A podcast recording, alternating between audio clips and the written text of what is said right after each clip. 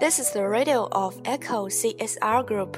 CSR is short for Corporate Social Responsibility. We hope to get attention by broadcasting news about vulnerable groups in developing countries. This April, the topic we'll be discussing is women's rights. 嗨，你好，这里是易库 CSR 小组。CSR 是 Corporate Social Responsibility，即企业社会责任的缩写。 我们希望通过报道发展中国家弱势群体的问题，引起你的关注。这个四月，CSR 小组将与你一同讨论女权问题。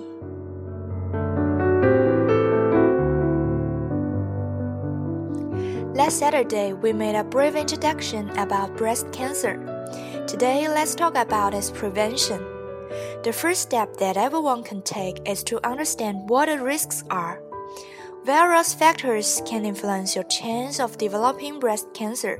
So, here are a variety of options available to you. 上周六，我们向大家简单的介绍了乳腺癌。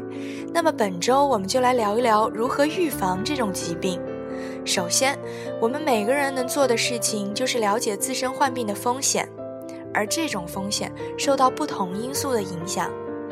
以下是一些减少风险的可行办法。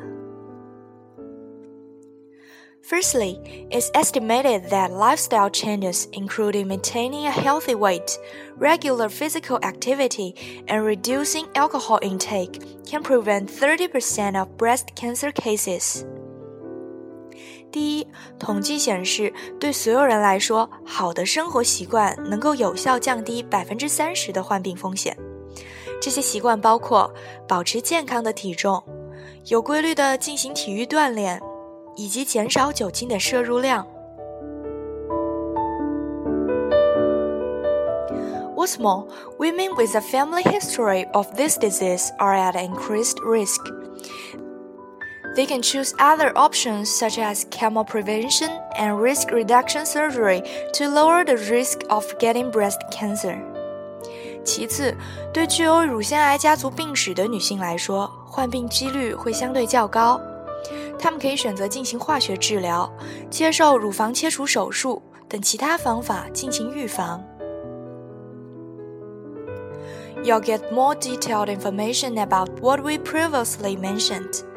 You can search Echo International or the keywords 易库 on WeChat to get more details. Also, you're welcome to share opinions by leaving messages on our WeChat. We're looking forward to hearing from you.